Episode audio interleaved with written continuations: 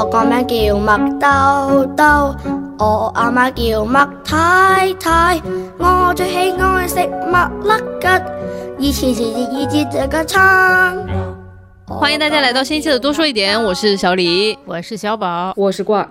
来吧，小宝说一说为什么这一期我们 为什么这一期我们要看麦兜故事啊？这个我我觉得可以怪锅儿，哎，不是，我我随口一说，然后他大力支持嘛，然后我就觉得好吧，好吧，好吧，哎，其实是真的，你随口说什么了？我大力支持什么了？请展开说 说。对，随口说就不如我们这次看麦兜。嗯啊哼，但真实场景是这样哈，真实场景呢是 非常非常扯，就是上周一直在看文艺片哈，就前两礼拜的文艺片含量有点高，一个是法国电影节，然后还有就是小李又多买了一些票等等哈。有一天在摩马那里看完了那个一个文艺片，已经忘记是什么了，看完出来过马路的时候呢，我脑海中就莫名想起了春田花花合唱团里面的一首曲子，嗯，就是一群小朋友用粤语在那里唱“车车车车车车车死你老豆”，意思就是 好多车啊，把你老爸撞死，你知道就很离谱。然后我就尝试跟小李说这首歌有多好笑，但小李完全没给到我，我我完全能够理解为什么他给不到哈，又有语言上的这个隔阂啊，嗯然后又完全没有那个情境。再说春田花花合唱团是什么东西，对吧？所以不行，我一定要跟大家讲一下，就是我们当时看完的是一部什么样的电影，就是我们看了当时在笑容来的那一期里面推荐的《人间世事》，那个就是讲一个就是关于性侵案件的这样的一个非常严肃的电影，然后里面对，里面有很精彩的庭审戏，就是小李当看完之后，对人生都陷入了深，就是深深的思考当中。然后这个小宝就在旁边说：“车车车车死你老豆，你是个正常人都无法 get 到那个有多好笑吧？” 对不起，对不起，对不起。但这人就是会这样，你你们不会脑海里面突然出现某个旋律吗？会的吧？对啊，出现一些小时候听过的广告歌，是的是的洗脑啊，是，对吧？脑白金嘛，对，就所以我想起来这个，然后然后想要安利这个片子给小李，然后在群里一说，官儿大力支持，我就觉得好好好，就这样吧，对，因为我曾经是麦兜粉丝，啊，什么时候第一次爱上了他？展开说说。高一的时候那是为什么爱上了麦兜？是当是当时一个帅哥安利我的，一个帅哥，对，非常帅的一安利个小男孩子麦兜。呃，然后，然后我们每天下课就聚在楼道里一起看麦兜，然后学麦兜那个鱼丸粗面和纸包鸡，然后每天比谁学的更像，然后就疯狂的不顾众人眼光在大笑。我当时以为我的爱情来了，后来过 过了很多年才意识到，一个喜欢麦兜和鱼丸粗面的男孩子，他一定是弯的。真的吗？没有，因为刚刚郭二在说的时候，他说是一个男孩子推荐给他的，我就觉得有一点不对劲。哦，是吗？然后直到他把谜底揭开的时候，我就觉得哦，make sense。对，在我身上发生的故事，用一句话可以全部概括，就是爱情来了，全部变成姐妹来了。什么鬼？好的，这就是你姐妹推荐给你的好看的片子。是的，，是的，是的，嗯，嗯，但你也发自内心的觉得他就是非常可爱，对吗？太好笑了！这只猪就是伴随我度过了高中的三年黑暗人生。这么说真的有点荒谬，说这只猪陪伴你，没错但，确实是我我看的时候已经大了，但完全不妨碍我们在宿舍里也是笑到翻来滚去。而且我发现有一件事情大家一定会做，就是那个经典的梅鱼蛋、梅粗面，还有纸包鸡、鸡包纸，大家会疯狂的用粤语去模仿它。嗯，就我有一些朋友，他是北方人，那时候我在广州念书哈，有一些北方的朋友，他就尝试学这里面的粤语，结果全部给他学歪。在你开始模仿那个纸包鸡、鸡包纸之前，你能不能简要的给我们讲一下麦兜故事是怎么样的一个故事？因为我觉得我们的听众有太多可能年轻人后吧，嗯，对，哦，真的吗？还有一零后，我觉得可能都有。好的啊，真的吗？啊，你作为八零后代表，请讲一下，就是你的童年故事、谢麦线故事。谢谢。就麦兜的是只猪，麦啊，动画片了，动画片就很好笑。这里面呢，就是小除好像就是小朋友都是动物，然后大人里面只有麦兜的妈妈是猪，其他人都是人。我不知道为什么这么说来就很奇怪啊。Anyway，动画片有些时候就有一些诡异的设定呢，就比方说唐老鸭哈，就唐老鸭的最诡异的设定是它没有裤子，但是它但凡被人偷看洗澡，它第一档的都是下体。哦，还真的不知道为什么。现在想想，米老鼠没有上衣，唐老鸭没有裤子。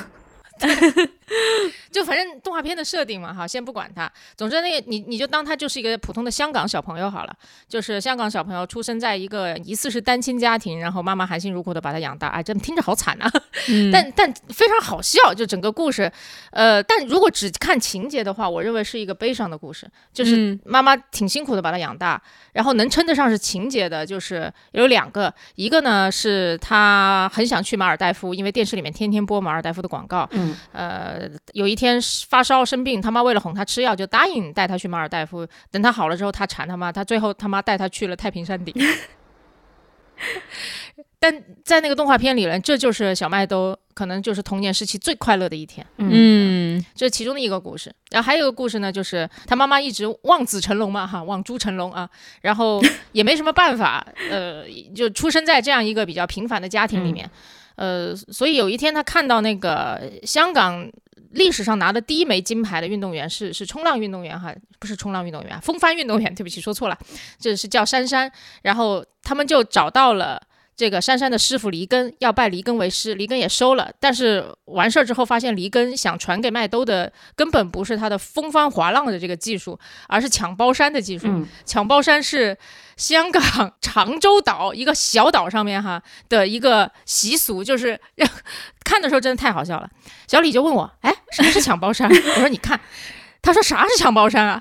我说我就笑到忍不住，我就跟他说抢包山就如他字面意义，就是包子堆成的山上去抢，然后，然后真的就是这样。然后小李的第一反应是这个山不会垮掉吗？果然后来就垮掉了。对反正小李看这个全程都是那种苦笑脸哈，呃，总之呢，就是他去学了这个东西，呃，没什么前途，毫无疑问。嗯，他妈妈就写了一封信给当时的奥委会主席，申请让抢包山成为奥运会项目，因为他妈妈就觉得说，天哪，我我让儿子学一个奥运项目不成了，那我现在只能让我儿子学的项目成为奥运项目了。但这一段其实非常感人哈，因为他妈妈英语也不太好，是拿着那种呃电子词典，一个字儿一个字儿的把中文翻译成英文，然后写成一封信的。后来麦兜看到，又把这些英文一个字儿一个字儿的从英文翻译成中文念了一遍。嗯给麦兜的妈妈配音的是吴君如。嗯啊，那一段话其实是用平铺直叙，有如电子词典般的发音念出来的，而且里面中间由于中译英又英译中回来，所以有些词儿完全就是错乱的。比方说，那个妈妈就会说：“呃，我是一个非常小的人，嗯，但我的儿子很大。”这是什么话，对吧？但是这整封信非常感人。嗯，那为什么大概就是这么个故事吧？为什么我在看的时候，我就是就是啊，这种笑话都可以，然后但确实也有一点点悲伤。嗯，我觉得可能是因为我年纪还没有到吧。一下得罪了两个人呢，一共才三个人。小李，对啊，怎么回事？哎呦，笑死了！好了，就是这个故事里面穿插了很多非常小的片段，那些片段是非常搞笑的。嗯，是的，是的，是的。反正我自己感觉呢，就是说它不成其为一个非常非常完整的故事，嗯它更像是有很多的这种记忆碎片拼在一起的。然后我看完了之后，我回顾了一下，我想。其实这好像就是你在回顾童年的时候真实的样子，就是你不会记得一个非常非常完整的事情，嗯。你回头再看都是一些高光或者低谷的碎片在那里，然后你就记得或者跟同学的一些烂事儿，没，错，就比如说我，我可能想得起来的就是我第一次去香港，嗯，对童年，然后还有就是第一次去我们那个城市的游乐园，然后还有比如说第一次去吃，呃，当时哎，反正我们那个时候重庆还不是直辖市的时候，就是一个呃成都的附属品嘛，就是这种感觉。我们那个地方当时就只有呃很少很少的西餐厅。然后第一次去吃啊西餐厅，然后第一次去滑真冰，就是我爸带我去的，嗯就是好像你的童年也不是一个完整的对，故事，就是没有什么逻辑，就是像一本相册，对对对对对，所以我就觉得哇，我看完之后还挺感慨的，我就觉得好聪明哦，他用这个方式回溯童年。然后我觉得做的更聪明的一点是。一嗯开始的时候，就是麦太，也就是麦兜的妈和、呃麦兜本人，他们都画用了两个非常小的段落，就把他们的人物给立住了。就比如说刚刚小宝想说到的那个鱼丸粗面，就是我觉得鱼丸粗面那一个场景就足以把麦兜是一个怎样的小朋友 展露无遗。会不会有听众朋友们不知道这个卡断？我觉得没有办法形容它有多荒谬。大家最好就是 B 站上面有这个卡段，而且还被人应该是被人混剪过哈，嗯，嗯非常好笑。郭二刚刚在模仿，模仿的挺好的。他说他自己就是小的时候就在模仿鱼丸粗面那个你不如试一下那一段，我跟你一起模仿，现在不行了，现在就是人老了以后嗓音也变了。当年你还可以是 就没有那个可爱的劲儿。对对对对对，现在你就觉得自己是那个麦兜他妈了，不再是麦兜。哈，是已经是麦太了，我们真的已经到达了麦太的年纪了，我的天呐！我今天因为我看的是国语版的，然后那个小的时候看的是国语版的，长大以后也看的国语版。粤语我有点跟不上字幕嘛，我后来补了几段，但是。国语版里面有一句台词深深的伤害了我，就是 他说他妈妈是一个中年母猪，然后然后关键台词里面也说了，就是这句话哪里有些不对，但确实是确切的描述。然后我当时看的时候就感觉被伤害了。国语版的台词是这样的吗？是的，好离谱啊！这直译吧，粤语版好像也有这么个说法，但我听着就没有觉得很冒犯，不知道为什么。你是觉得粤语版讲了一个事实，对吗？然后国语版就是在骂人，听着很奇怪。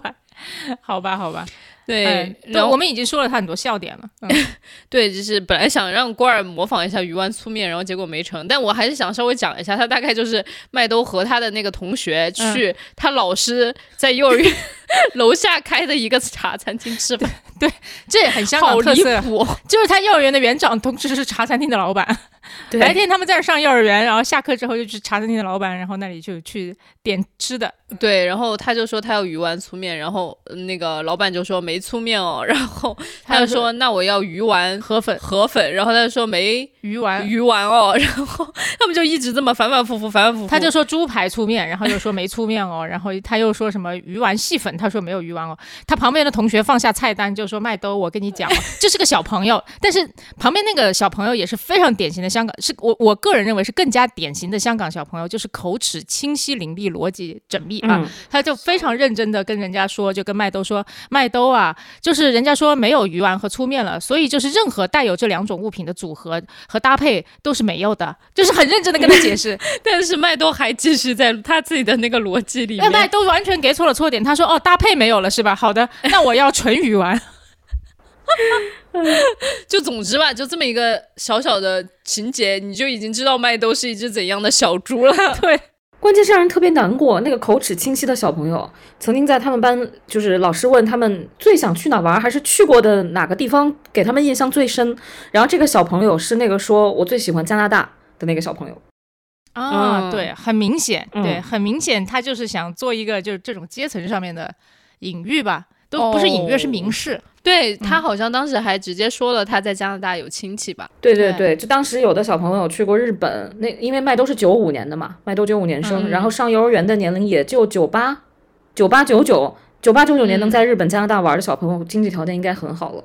然后结果麦兜就很可怜的说了一个香港的本地的那种购物大厦，里面有很多吃喝玩乐的地方。那种商场，嗯，但是但是他就很乐观，就非常自豪，也没有带任何羞涩的就把这个地方给说出来了。嗯，对这一段就是又特别好笑，然后我又很感慨，就真的只有年纪很小的小朋友，他可能才在这种事情上面没有任何的障碍。就没有任何杂音，对。他就嗯你问我喜欢什么，我就告诉你喜欢什么，不会因为我的同学说的都是很高大上的地方，我说的是家门口的地方，我就不开心，嗯，嗯，真好。但我当时看的我都快笑死了，就是 就是银城中心什么概念？就好像大家在讨论我们呃五一要去哪里玩，有些人说我要去日本，有些人说我要去加拿大，有些人说我要去泰国啊，最不济的可能有人说对我要去大理，对吧？嗯 老子说我要去朝阳大悦城，对对对，就是这种概念，你知道吧？哎呀，你我觉得本来在看电影的时候，我都是苦笑，都觉得这些烂笑话，但是为啥听你俩讲，我都觉得有一点点鼻子一酸，嗯。然后就呜呜呜呜，就那种感觉。哎，但是虽然是这样哈，但是你也看得到这个，就在故事中你能明显的看到，就麦兜的想法是在被影响的。他一开始说啊，银城中心好好啊，就是朝阳大悦城好好啊，在那里点的海南鸡饭好大一盘啊，他就讲这种东西真的很好。但是逐渐呢，他就会被电视里的消费主义给洗脑，打引号的，就哦，你知道吗？就是呃。罐儿可能最喜欢模仿的是鱼蛋粗面，嗯我小时候最喜欢模仿的是马尔代夫。哦，椰林白沙，对，就椰林树影，水清沙幼。因为我在我我那时候都不小了，对不起，我我太无耻，那时候二十多岁了。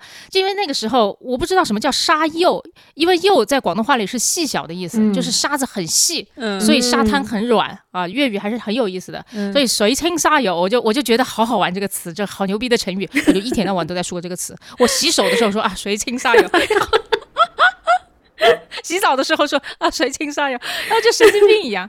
我特别喜欢这一段。然后我觉得客观上来讲，就就麦兜也是被洗洗脑了哈，就是他就觉得马尔代夫很好玩。嗯因为电视广告里一天到晚都在播，然后可能那个时候旅旅行社也把很多广告打在什么大巴车上啊，到处都是，嗯所以小朋友就是就会就会不停的念叨我要去马尔代夫，我要去马尔代夫。嗯所以他后来虽然他一开始的喜喜最喜欢的地方是银城中心，但他人生中的向往 是马尔代夫，嗯，是的，这差距好大。哇，你们都看的好多道道啊！我就是在我看了很多遍，你是第一遍看是不是、我应该是第一遍看吧，虽然说我看麦兜这只猪看过很多次，嗯 o k 完整的看他的故事，这还真的是第一次。除了刚刚我们聊的那些细节以外，你们还有什么觉得特别搞笑、一定想跟大家分享的细节吗？就是纸包鸡、鸡包纸、纸包鸡包纸包鸡、纸包鸡包纸。快展开讲讲，这到底是个什么样的情节？就是麦兜的妈妈开了一个，现在可能在现在就是那种小红书或者 YouTube 的那种个人账号，然后博博客我对然后在上面就是剖做饭小视频，然后自己做的像综艺一样，每一次还有一个片头，我觉得太太 fancy 了。然后他就教大家一些简单料理，然后比如说纸包鸡，不对，第一第一个是鸡包纸，对吧？我都不知道鸡包是什么东西，我到现在都不知道鸡包是什么东西。小宝应该就是鸡肉包，哦，哦，就非常的直白，就是 gay 包，对吧？如果他说猪包，应该就是猪肉包了。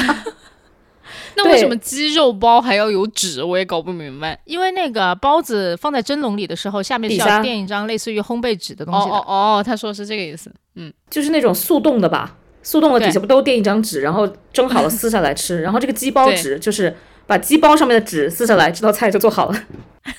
神经病！然后纸包鸡更是很厉害，就是拿一个破纸团子包一包，然后就就说这是什么纸包鸡还是纸鸡包纸鸡包 对，是纸质的一个鸡鸡包然后哇，这就做好了呀！我的天哪，这什么烂梗啊！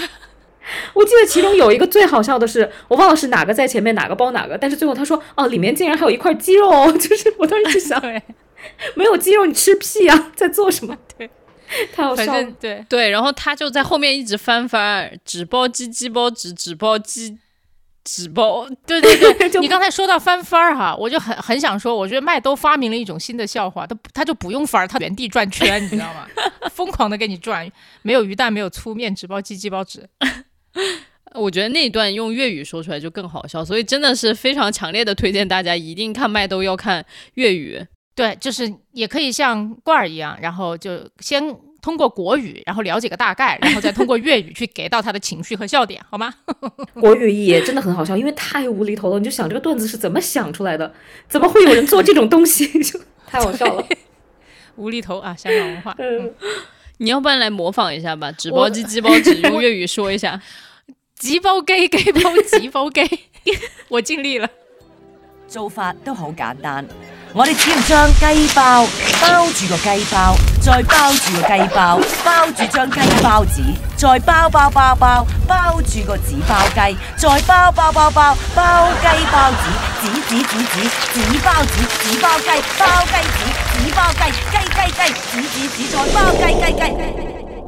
我發現粵語真的是有有毒，嗯就是我想跟大家分享一下，我 之前你說用那個粵語有毒的是打引号的哈，先括括那个边说一下。你想说为什么？我就说粤语有毒，你是想说我有毒嗎？OK OK，你说对不起。因为我老在多邻国上学习外语，就是学习时间比较长的呢有英语，然后有一段时间沉迷粤语不能自拔。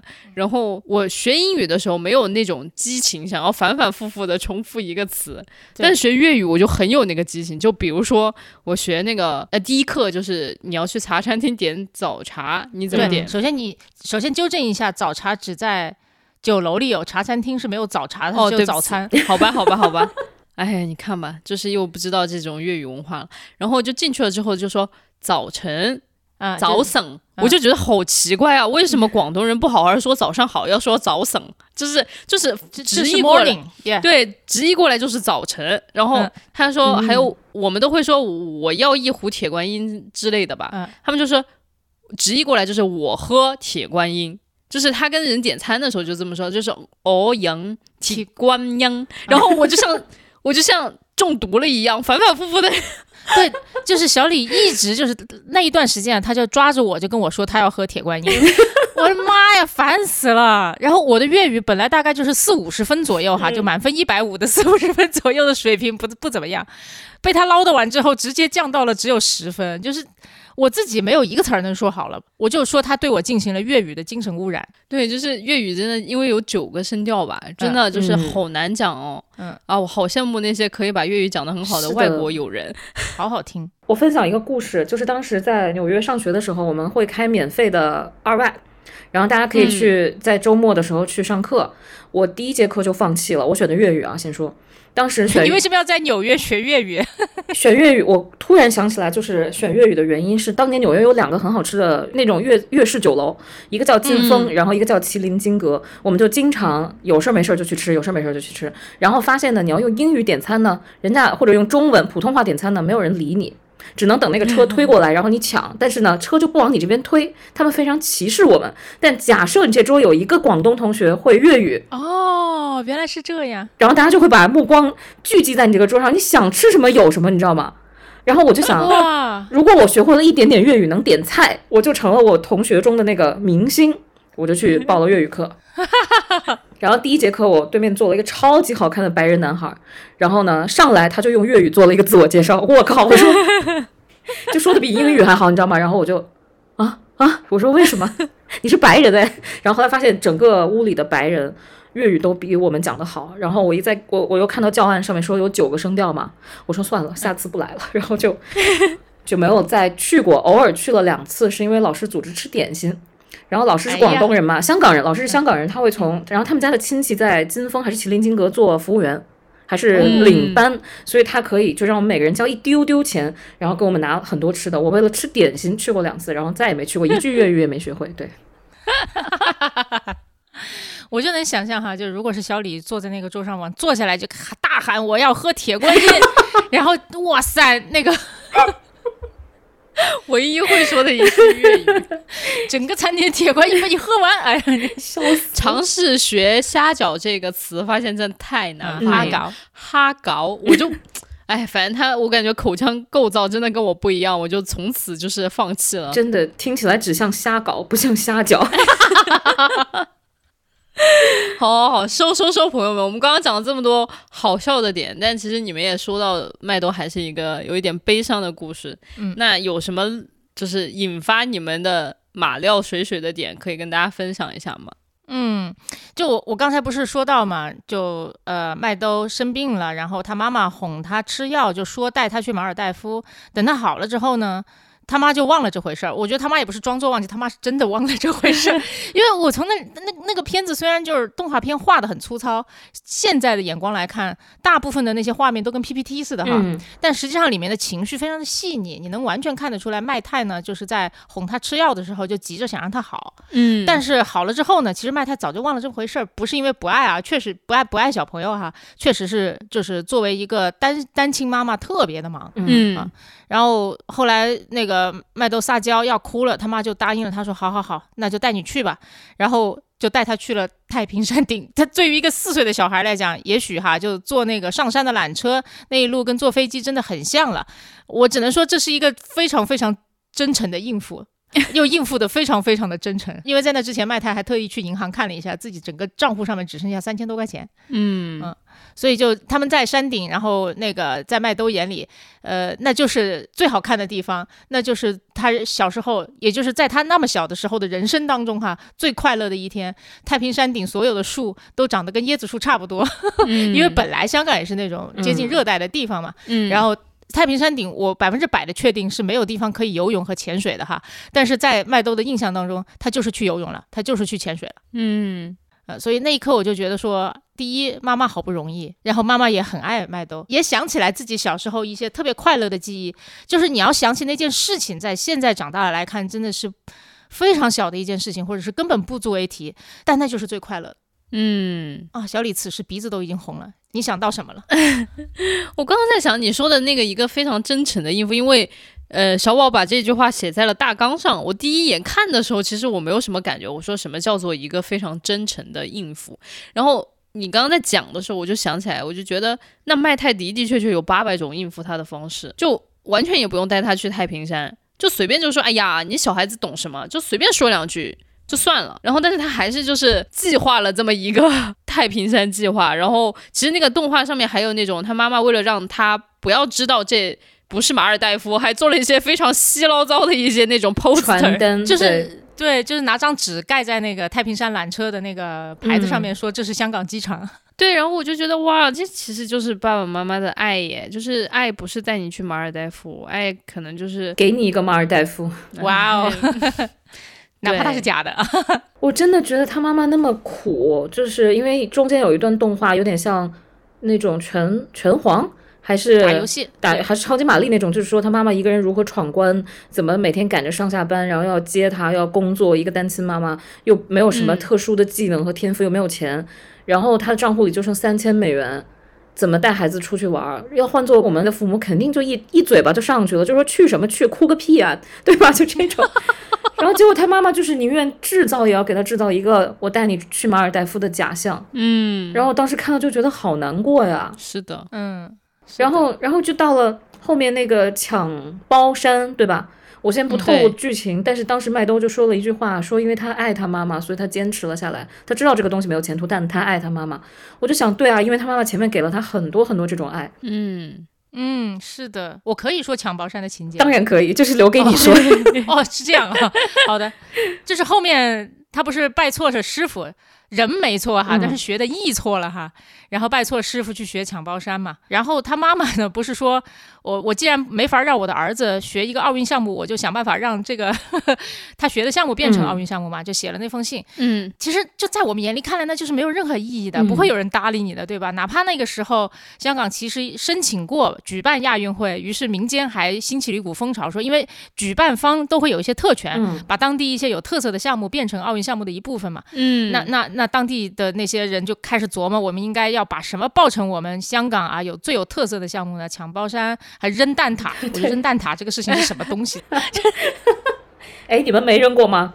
就是茶餐厅的那些伙计们啊，就是你要是点一个蛋挞，他就会把它扔到你的面前。哦，这不是个真的运动，朋友们。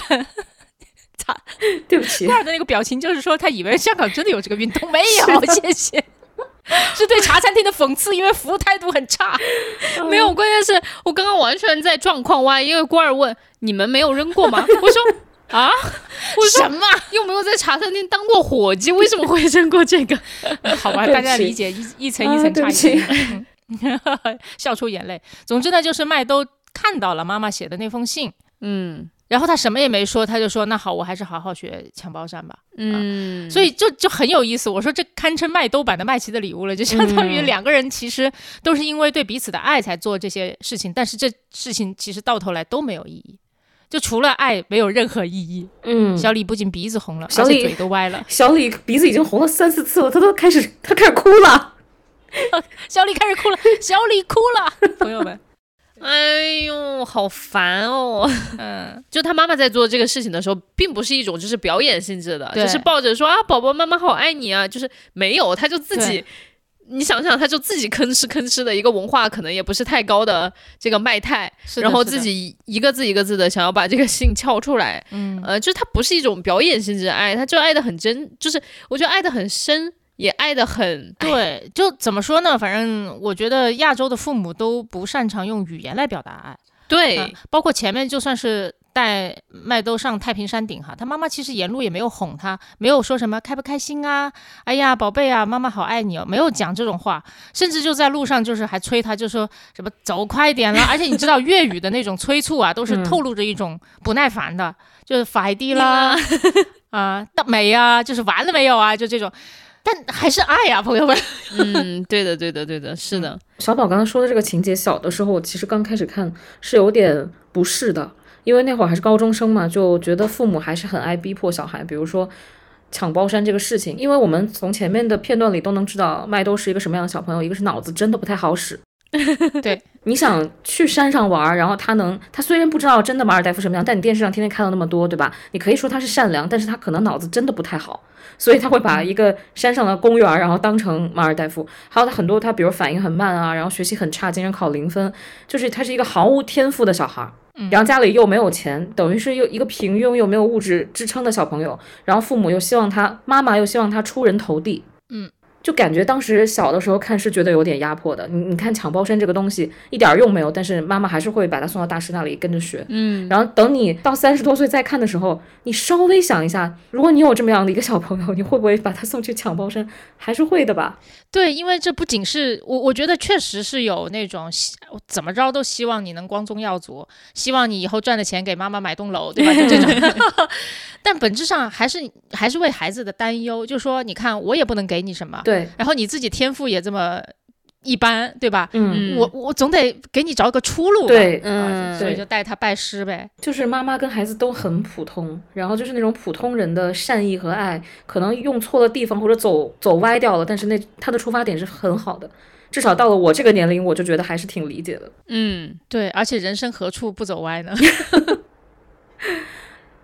说到泪点，有一个地方我真的嚎啕大哭，就是最后最后一个故事吧，火鸡的故事。然后它，呃，前面都是彩色的画面，然后那块儿就变成了黑白色的，就讲麦兜想吃火鸡，然后火鸡还挺贵的，而且又很大只，两个人吃不完。但是，呃，有一年圣诞节，麦兜的妈妈就买了半只烤鸭，他们回来吃，但是麦兜永远觉得这个东西不是正统的嘛，然后他妈妈。就攒钱买了一个，趁着商场倒闭买了一个四折的烤箱，然后终于弄回来一只火鸡，在平安夜给它烤了。结果这只火鸡真的非常非常大，他们就一直一直吃火鸡，吃了大概有半年，最后还还是没有吃完，就把一个腿扔掉了。嗯，应该是它上面画的是一个腿，但可能只是一小块火鸡的某部分就扔掉了。然后结果画面突然一转，就讲到麦兜后来长大了，变成了一个社畜。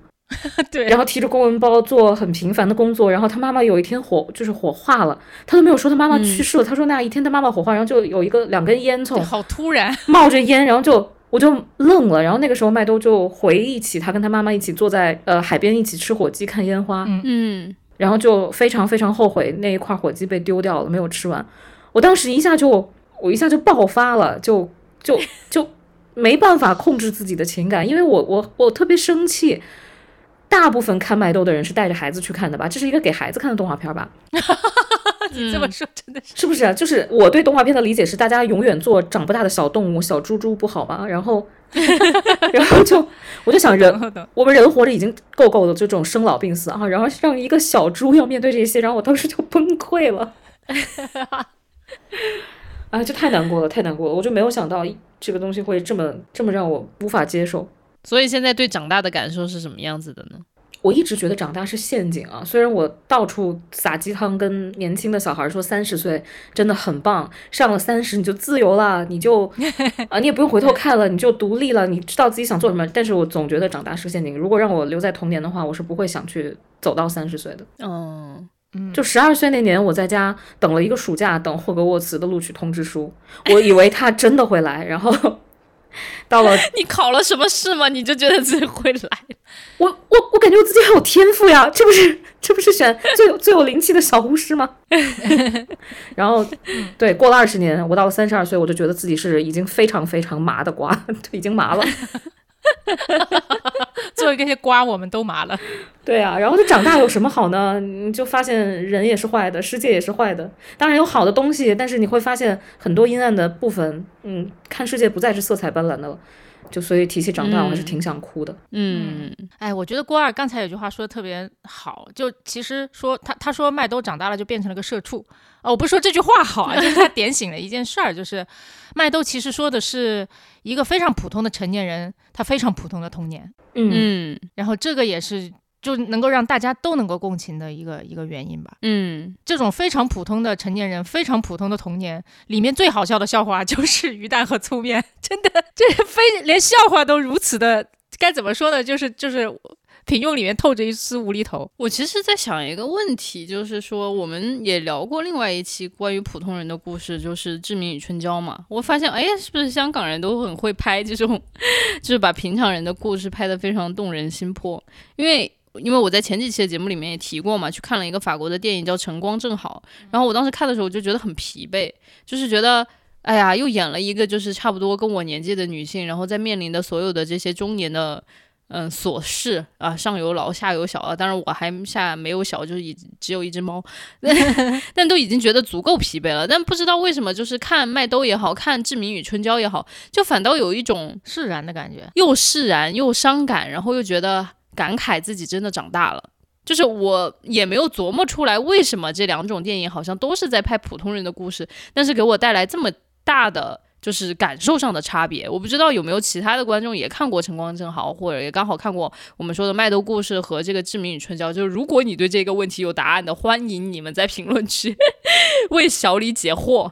就我觉得大家也许没看过《晨光正好》哈，但是我觉得，呃，像《麦兜》和《致命与春娇》里面那些让人开怀大笑或者让人会心一笑的那些片段，就是很让人很轻松的。他拍出了一个普通人生活当中也可以有的那些温情和有趣啊，但但我不知道大家应该没看过《陈冠正好》，反正但我看的时候，我就没有在那里面找到一丝的有趣，就是都是中年人的暮气沉沉，因为他那个视角哈，基本上全部是用第三方的视角去看的，你就像看着一个朋友，然后他最最平凡的生活，嗯，而且平挺平铺直叙的，也没有对里面某些片段然后做很特殊的处理。我觉得他这种平铺直叙可能就是他的一种手法吧，我不知道他想体现的主题可能就是跟这个有关。但是我觉得麦都不一样，他你看他都是片段式的，嗯，一个一个的小故事，特别像我们跟朋友坐在一起聊天，我们都只会聊那些自己印象深刻的片段，不是吗？嗯，我觉得可能还有一个点就是，不管是志明与春娇还是麦兜，好像他们都有特别多自己内心的 OS。就是你好像就自己能够带入麦兜，自己能够带入春娇，也能够带入志明，但晨光正好就像你刚刚说的，都是第三视角，你就会觉得我的生活已经很累了，然后我不想再去体会另外一个中年人的疲惫生活。嗯，可能我没有看过晨光正好，但是我自己看麦兜的感觉是，如果换我们来拍啊，如果换我们来拍一个这么普通的小朋友，这么普通的童年，这么甚至不幸福的童年和长大以后的生活，可能会拍成娄烨吧。哦，哇哦。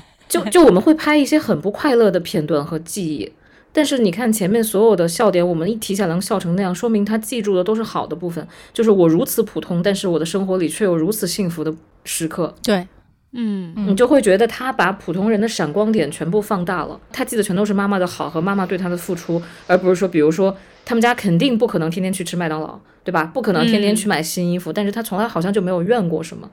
知道母亲火化，都记得是母亲的好，所以它里面没有怨恨，你就会觉得这个东西很很抚慰人心。嗯，真好。在讲麦兜的时候，我就想起来另外一个电影，我们之前也聊过，就是《晒后假日》。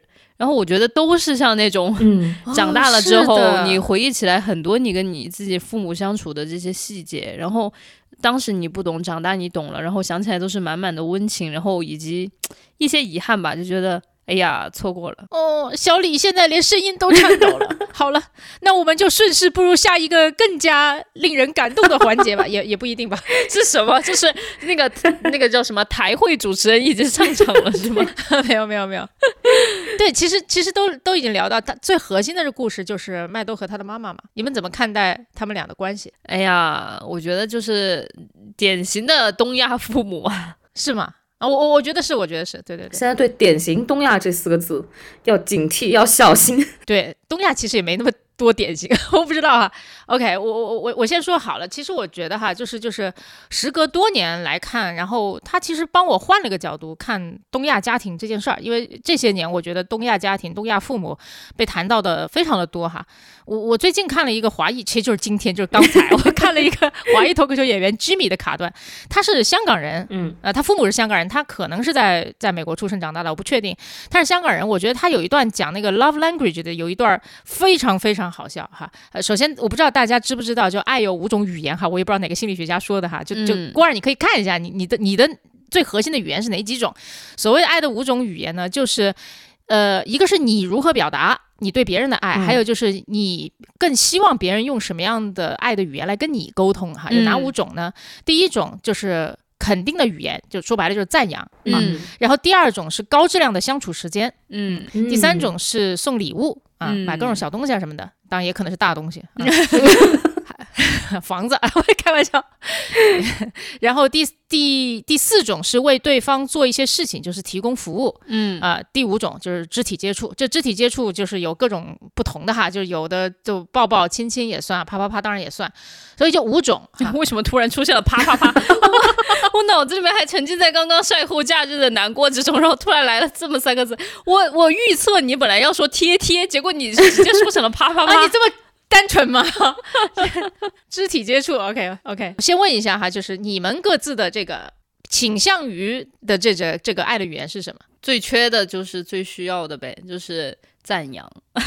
OK OK，嗯，当然还有就是时间吧，就是很有质量的时间。因为我觉得我小的时候，我父母还是花了很多时间跟我嗯高质量的相处。嗯，这是一种习惯，好像就被沿袭下来了。就网上其实有测试，他就可能会问二十多个问题，然后他最后就会帮你排个序，光儿，你感觉你是我测了，太好了。我突然想起来我测，所以我刚刚一直在翻那个就是结果，但是我没有翻到，因为我测出来的答案跟我想以为我要的东西完全相反，也不叫完全相反，就差距非常大。我一直以为我要的是赞扬、高质量的相处时间，然后没想到测出来第一个是为对方服务，想要干活儿，对吧？老张出来扫地啊，就这然后第二个是肢体接触。啊。哦 OK OK，哎，结果我们都不是送送礼物的那一挂，但是我们跟郭二之间就是互相送礼物，就是给呃，比如说给郭二邮两个溜溜梅啊，不是两个是两盒，然后就两个个是怎样？你还得把包装拆开，真是的。对，哎，我我一直以为我一直以为郭二是那种擅长送礼，然后也喜欢被送礼的人。他又不能过来摸你，那只好 我也以为，我真的以为礼物，然后高质量相处时间、赞扬，这肯定是排在前三的嘛。一般嗯文艺女性，对不对？然后结果没想到是干活儿、肢体接触，就感觉需要那种长得很帅的长工在你们家，你知道吗？长得很帅的长工。我就把这个结果发给老张，然后老张觉得受到了一万点羞辱。哪有我的解放日记里面那个长得很帅的 长工，笑死了！孙锡九这么帅，你 你说老张醒醒？我们要的就是这种。对不起，我们扯得很远哈，回来一下下，回来一下。好，总之呢，就是我看的脱口秀演员 Jimmy 呢，然后他就说，哎，他的女朋友跟他聊这个话题，就问，哎，你的爱的语言是什么呀？他说，那什么是爱的语言啊？他就说，举例说明的话，比方说赞扬，然后 Jimmy 就狂笑，他就说，赞扬是什么鬼？我们是被亚洲的父母养大的，我们从来没有听过赞扬。有点夸张了哈，但我觉得我看到那一段时候我笑疯了。他就说，我们亚洲的父母从来不会在我们小时候跟我们说什么“你可是真棒啊，你一定能做好的什么什么的”，他从来不说这种话，上来就只会说“你行不行的，你他妈的别搞砸了呀”，只会说这种话。他说我们亚洲的父母对孩子的爱都是语言霸凌。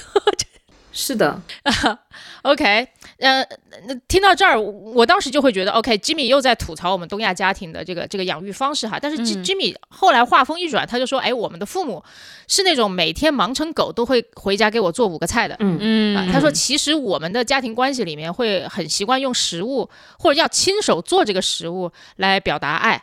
啊，然后他借此还嘲讽了一些美国的这些什么美食真人秀，就说就煎个扇贝啊，然后还要被厨师吼，一身的腱子肉还有纹身，然后被两个扇贝打败了，就是这么话。他说我们反正后面特别好笑，欢迎大家去看哈。他说我们的那些哎，你好烦，你在这里透梗了，你不能因为人家是用英文讲的脱口秀就透梗。好，我就那我就不说了。总之就是我们的父母会做的菜可能都比对吧，人家一个餐厅里面会做的菜要多得多。嗯，我觉得 Jimmy 也很好，他其实虽然他也嘲讽了一些就是东亚家庭的一些一些我们所谓的老问题哈，但是他其实也让我们换个视角来看这个事儿。我觉得麦兜这个电影，哎呀妈，终于绕回来了。麦兜这个电影也是，就至少今天重新看，也让我重新看了一下咱们亚洲家庭的这些好处与坏处吧。嗯如果简单来说的话哈，嗯这里面肯定有望子成龙，嗯然后也有大部分的望子成龙都一定会失望的这种悲悲剧结局哈。嗯然后，而且我们的父母都不太会用什么赞扬和语言表达爱意，啊、永远都在催我们，对吧？嗯快点啦，上厕所上完没有？作业写完没有？对不对？睡觉了没有？哦，喂，天哪！我这么大了，我爸妈还是跟我说一样的东西，但是还是有爱嗯，而且这个爱的方式和爱的语言，确实不是西方的那一套的逻辑或者嗯那一套的框架能够、能够表达出来的。就嗯我们表达爱的方式，我觉得老外也没有啊，对吧？有本事嗯你就是忙成那个狗样，然后回家给我做五个菜吃啊。那没有的，都是从那个速冻食物里面拿出来那个冻的菠菜，然后直接给你 微波一下，玉米浓汤罐头嘛，对我知道，是完全不一样的语言体系。是的，我喜欢麦兜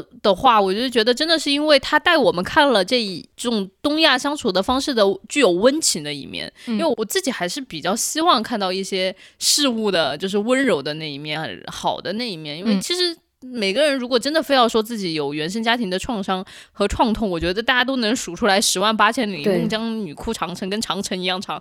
对，但是我就觉得哇，这个电影好温柔啊，他还是尝试着在这里面帮我们勾起记忆当中的一些好的东西。当然对，我我承认肯定有听众朋友，你确实就是可能原生家庭的创痛非常之大，你们就会说我就没有这种东西。那我觉得，如果你现在决定，比如说还要有一个小朋友，对吧？就是、嗯那我也希望就是可能你能把这一份温情带给他，就不管我们是不是曾经得到过，但我们永远都还可以输出这个事情。嗯，我就想起来我爸老在说一件事情，他小的时候被我奶奶就绑在那个柱子上，用皮鞭抽。首先，你奶奶为什么有皮鞭？她就是一个很猛的 奶奶，什么解释啊？我的天呐，你们家还有耻辱柱是吗？对对对，就是那种东西。然后就是，而且我奶奶当时是属于你说皮带，你说皮带也就算了，你们家有皮鞭鞭？但是他就有，然后就是我爸小的时候应该挺调皮的，就出去就四处惹事儿。然后但有的时候也确实不是我爸的问题，但只要回来有人去向我奶奶告状说我爸做了什么事儿，我奶奶绝对就是把我爸五花大绑绑在那个耻辱柱上，然后就抽。就是我爸。很多，呃就是他儿时记忆就是这样的。但是我奶奶离世的那一天，我就还记得我爸在他的冰棺面前哭天抢地，就说：“妈妈，我的妈妈不不见了。”我从来没见过我爸这么哭过。然后我爸就一直跟我说，他说虽然我的童年是那个样子的，我现在想起来我的原生家庭冲突非常大，而且他因为是家里面比较叫怎么来说，年长的小孩吧，就是大家都会叫他小哥哥嘛，就是他虽然有一个大哥，但是其实嗯他是家里面的就是男性，顶梁柱。嗯对然后呢，所以他就睡的那个房间的条件也非常差。你就我就觉得这种原生家庭的创痛，就是从物质到精神全都有了。然后结果我爸传承给我的呢，就是他从来小的时候没打过我，也没骂过我。哦，嗯，对，所以我就觉得是原生家庭的创痛一定很大，但是重点的还是在于你长大之后，你选择怎么过你自己接下来的人生，和你准备用什么样子的方式对待你自己的下一代。嗯，你说的特别对，而且就人只会被自己的这种选择所治愈。没错，嗯反正小李因为见过我妈妈，然后我们聊也聊过，就是知道嗯我们家一部分，反正教育大家说实话没有受到过原生家庭创痛的中国小朋友真的很少，只是程度问题。像我妈，呃，我我们之前关系不能算紧张吧，也有话会说，也有话会聊，但是你会对她有防备心。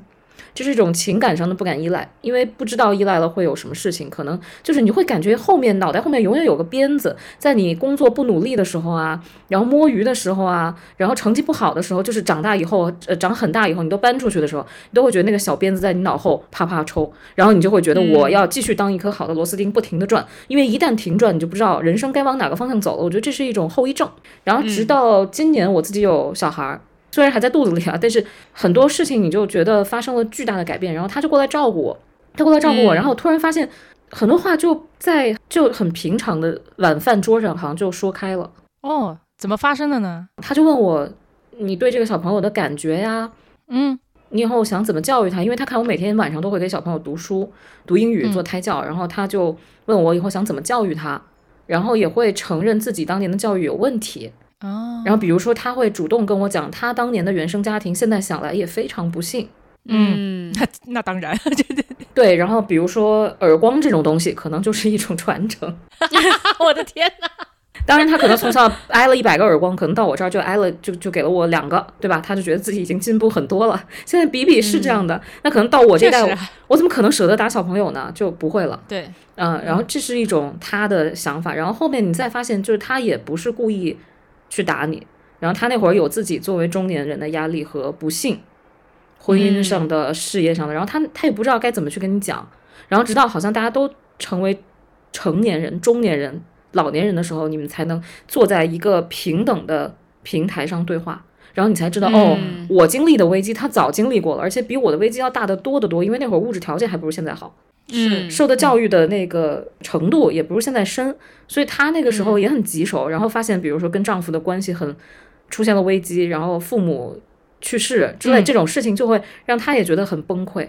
但是她也没有什么人可以去讲出来这种事情。然后她说，我们那一代人没有学会很好的表达，很多事情就闷在心里就过去了，就是让她等着它过去。她说不会像你们现在去剖析啊，这个负面情绪我要怎么去 deal 啊？她说没有这种。对，就当时社会上是没有几乎对这些事情没有任何支持性的力量的。没有，大家都写写日记，所以那个时候日记其实是一种自我疏导对 非常好的一个方法。对，你说现在吧，就是能花点钱的找咨询师，嗯然后去医院的话，大家也会把这个当成是一种可以可以应对的一个一个问题来处理，嗯，对吧？然后大不了找找朋友，尤其有一些朋友还有一些心理学的基础知识啊，什么都可以帮到咱们。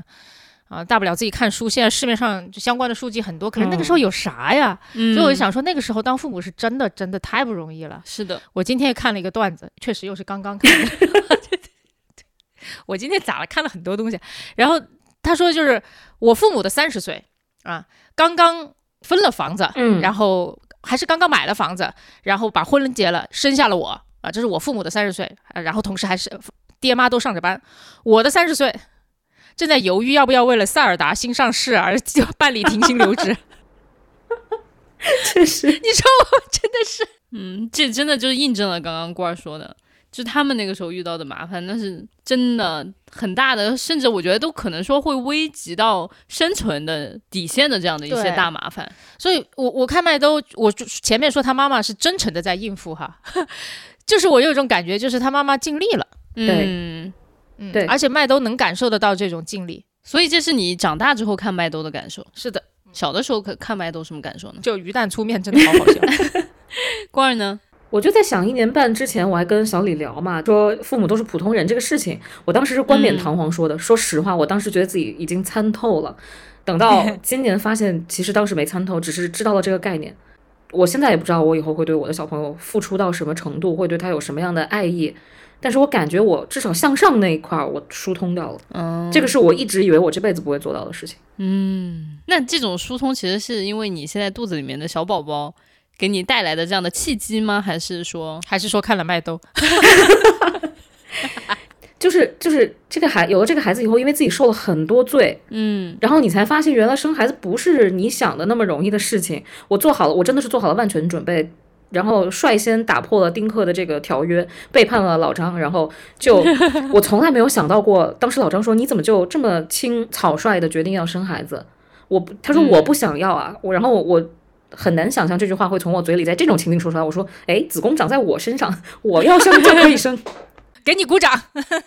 到了今天，然后到了已经是快孕中期快过去的时候，已经快到孕晚期的时候，你就遭了无数种罪，然后每天看着那个嗯肚子突然大起来，站在镜子前，我就想我是谁？这是啥？就是那天我还在跟朋友聊，我就说到了怀孕的时候，我终于拥有了妖精身材，但是你发现自己是一蛤蟆精，你知道吗？变丑了很多，但是这个事情是你知道，但是它直到它降临在你身上的时候，你才知道，哦，原来会牺牲这么大。嗯然后你再反过去看你妈，你就知道哦，原来她也牺牲过这么大，甚至比你牺牲的更多，因为那会儿物质条件太差了，没有空调什么的，好像就很多事情你就觉得，哎呀，还有什么所谓啊？就是嗯，可以谅解，可以一点点开始谅解。那可能当我养育小朋友，经历他以后学习不好，早恋，然后对吧，被老师叫到学校，可能我就能慢慢走他的路，然后去理解他当年的一些做法。我当然不会重蹈覆辙，但是就你能理解他当时的做法是有他的理由的。所以现在再看麦兜，你就觉得哦，原来他妈妈的一些做法我也能理解了。否则你以前只会觉得这是一个普通妈妈，嗯，嗯，但是能做到普通妈妈好像就已经蛮难的了。对，嗯能做到普通妈妈，就在我看来就已经是伟大了，真的。那你跟你妈妈的和解是从什么时候开始？毕竟也没怀过孕嘛，小宝。你跟我说话吗？对啊，我跟我妈不需要和解，哦，我这辈子每分每秒都很感谢我妈，因为 这核心其实真的是我小时候身体太差。啊老实说哈，就在此，我爸妈应该没有听我播客吧？不知道他们会不会被人告密说我在这里胡说八道。然后，然后因因为我和我爸身体都不好，嗯我妈妈应该是为家庭付出和牺牲非常大的，而且我妈就是个超人。我我说个最近的例子吧。去年我带我爸妈上长城，嗯，我妈在爬到最上面的时候把脚给扭了。我当时第一反应是能叫直升机吗？你是霸总然后我妈吗？好恶心哦！刚刚那句话，没有这种事情，我就我就只是我只是在表示我没有能力把我妈弄下去。OK，我我有能力叫直升机，我有那个金钱能力。你真的就是就是有时候你会发现他们能用钱解决的问题就不是太大的问题了。但你你就想想他在他一个快七十岁的人，然后在长城的顶上是哪个长城？司马台扭了脚，而且扭的特别严重。我靠，我该怎么办？哦，我知道你为什么觉得自己可以叫直升机了，因为在香港，每一个公民都可以拥有一次免费叫直升机救援的，还是免费，啊还是很便宜你。这以讹传讹吧，没有这种事儿。但是确实，香港每一几乎每个周末都有新闻，说是有人爬山扭了脚，然后就被人用直升机运下来。我说他绝对是故意扭的，我说这是啊，那那次爬长城是这样哈，我呢爬的时候就带着护膝。我这太没用了，你知道吗？然后我下来的时候，我整个人都快都快死在山上。但我妈在山顶扭了脚，她走下来了。一嗯个快七十多岁老人，而且就是后来她出去拍片子，都隔了几天，她她就觉得怎么老不好去拍片子，就撕脱性骨折。嗯那天她在山上就已经撕脱性骨折了，她还走下来，而且她后来发现确实走着挺疼的。那当然了，对不对？他发现倒着走没有那么疼，所以他是从山上倒着走下来的。朋友们，就是我妈又这么牛逼，所以她从小到大真的是为我和我爸就是付出了太太太太太多。我他每从小到大会在我从小到大的时候，他都为我和我爸都付出了太太太太太多，就不仅是这种照顾上面的、体力上面的付出，然后精神上的支持，甚至牺牲了自己的事业。嗯嗯，当然我妈事业也挺好的，但是就是。当然可就就我爸也挺有意思，他每次哄我妈都是说，我妈要是没有他和我，可以多么的飞黄腾达哈，但可能是哄是吧？太像太好笑了，就可能是哄他，但也挺好的。嗯嗯嗯，然后我我妈妈对此有些时候会叹口气，但是从来至少我是从来没有在我妈妈身上看到过对对对她这一辈子的付出感到感到不能释怀的那种遗憾的，我从来没有，所以我就觉得说妈妈真的很了不起。当然也是因为你爸爸和你都拖住了他表达的爱意。嗯，是的，小李呢？小李小李是属于完全还在和解的路上。我是觉得我自己很抗拒去看这件事情，但是我做我自己的那个教练会谈的时候，有几次聊到我爸妈，我都是会疯狂落泪。其实就像刚刚我聊到麦兜一样，但是我感觉我爸妈是属于特别特别不会用语言表达自己爱的人啊、然后所以我也是这样的人。我觉得很多话很羞于启齿的，就比如说，嗯，我是学了好久才会说你这样做非常伤害我。啊，这这种话我是学了好久才会讲，然后包括就是刚刚罐儿说的，喜欢这种身体的接触，这种摸摸贴贴这种，我父母小的时候也非常非常少，所以说我很不习惯用这样子的方式来表达爱，然后也花了很多时间才习惯用这种摸摸贴贴去表达爱意，嗯，所以我就会觉得我找不到一个突破口，怎么向我父母去表达爱，这就像我之前的节目里面我就说过的，就是我好像。总是希望通过满足他们的物质需求，就比如说给我爸买个新手机，给我妈买个新手机，然后想给他们买房子，就是好像就觉得这样子就可以表达爱了，也不错，也不错。但是我我深深的知道这是不足够的，嗯，因为当年他们是用他们的很高质量的时间与我相处来表达他们的爱意的，但我现在好像没有这种机会，然后所以我就觉得，就算是给他们买房子，就算是给他们买一切他们需要的物质的东西，我心里面也觉得对他们很亏欠，嗯，所以我也不知道这个和解什么时候来临，但是就大大可不必觉得亏欠，你已经做得很好了。嗯，谢谢谢谢，真的是，我很想要这样一个女儿，要给我买房，天哪！对，就有这个想法就可以了。实际上能不能买也没有那么重要。说老实话，对，所以就说回来嘛，我就觉得就是好像这种很温柔的这种电影，就是会让我们看到事情的另外一面，嗯呃，而不是只是仅仅的去加强那种呃愤怒啊，或者是。呃，我也不知道，就是一些很负面的情绪吧。但是 好像这种负面情绪当然存在有它非常大的一个价值，但是我可能我自己非常个人的一种偏好，就是还是希望嗯在电影里面更多的得到治愈。嗯，是的，嗯我就以一个趣事儿来结束咱们这个 节目，就是要讲一个我忘不掉的男人陈哲艺。这么突然吗？因为因为我刚刚说到电影很治愈这件事情，我就让我想起来我在那个北影节期间，就今年北影节节期间，然后我就是抢票抢到了陈哲艺导演的《漂流人生》这一部电影，然后他确实也有映后展，然后我呢其实是因为手慢抢不到其他任何的好座位，就抢到了第一排，然后所以就是映后台的时候，陈哲艺导演就坐在离我可能半米的地方，我就能还是有个两三米的，还是有个哦两三米是吗？然后我就觉得我能看到他，的毛孔 我想了一下这么说行不行？但就这样吧，的眉毛的能数几根吧？对，我反正我还是就是挺推荐大家去看《漂流人生》的。然后，因为我们当时在看的时候，我就跟郭二说：“我说，哎呀，好看，好看，这导演还挺温柔的。”就我说的，他的温柔是他在电影里面通过电影语言传达出来了他这种一种一种温柔。很好看，啊，非常好看。他的镜头语言跟这种就是拍美国大片的那种导演就是完全不一样，但是也不是那种欧洲的感觉，所以我就在好几个情节里面都感觉到自己被温柔包裹着的那种感觉。然后结果映后谈的时候呢，陈哲黑导演当着满堂子五百人的面说：“大家知道我是一个很温柔的人。”当时一下我就出戏了。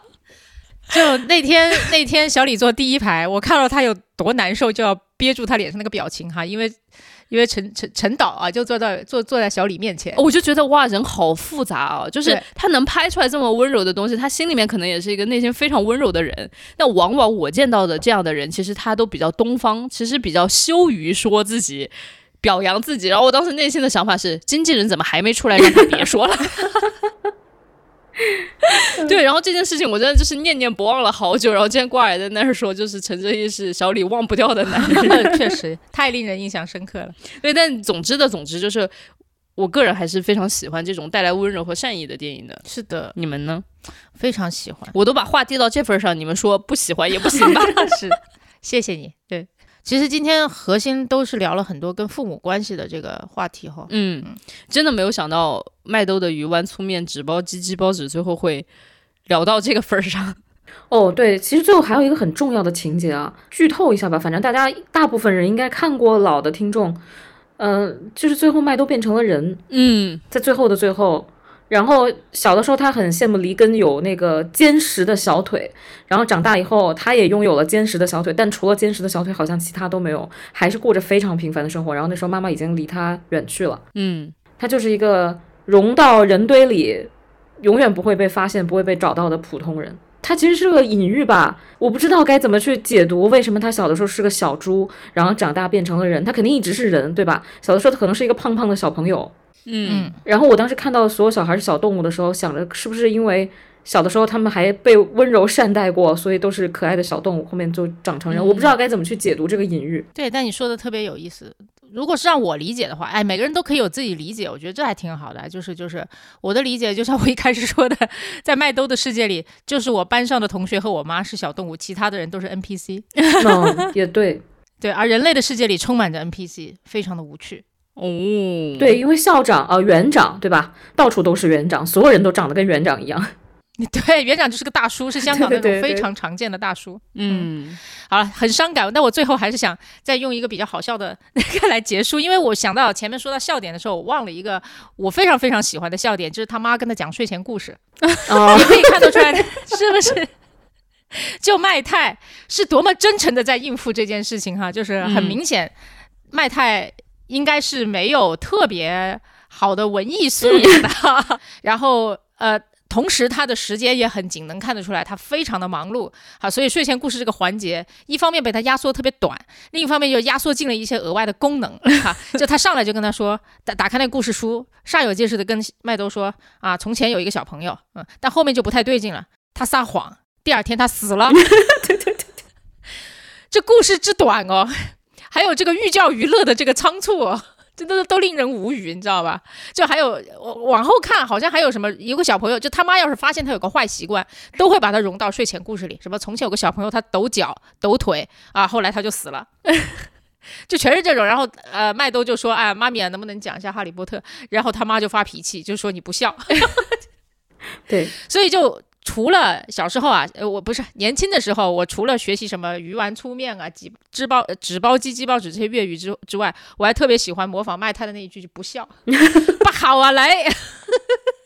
我用来骂人，我以前 就非常扯哈。我在香港工作一段时间，我香港的同事和下属都对我特别无语，因为我只会那几句粤语啊，说来说去，就比方说，我叫所有的男生都是肥宅，我叫所有的女生都是肥妹，然后有些巨瘦无比，有一个香港的男生瘦的跟柴棍儿一样，我叫肥宅，大家都看不过去。以及我就批评下属不听话的时候，然后我都会说不好啊，来，就是离谱。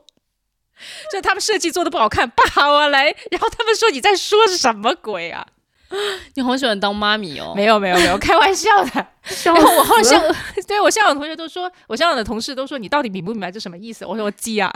也顺便预告一下，下一期是我们会在一个非常重磅的日子，五二零还是五二一，反正随便吧，就是那个意思。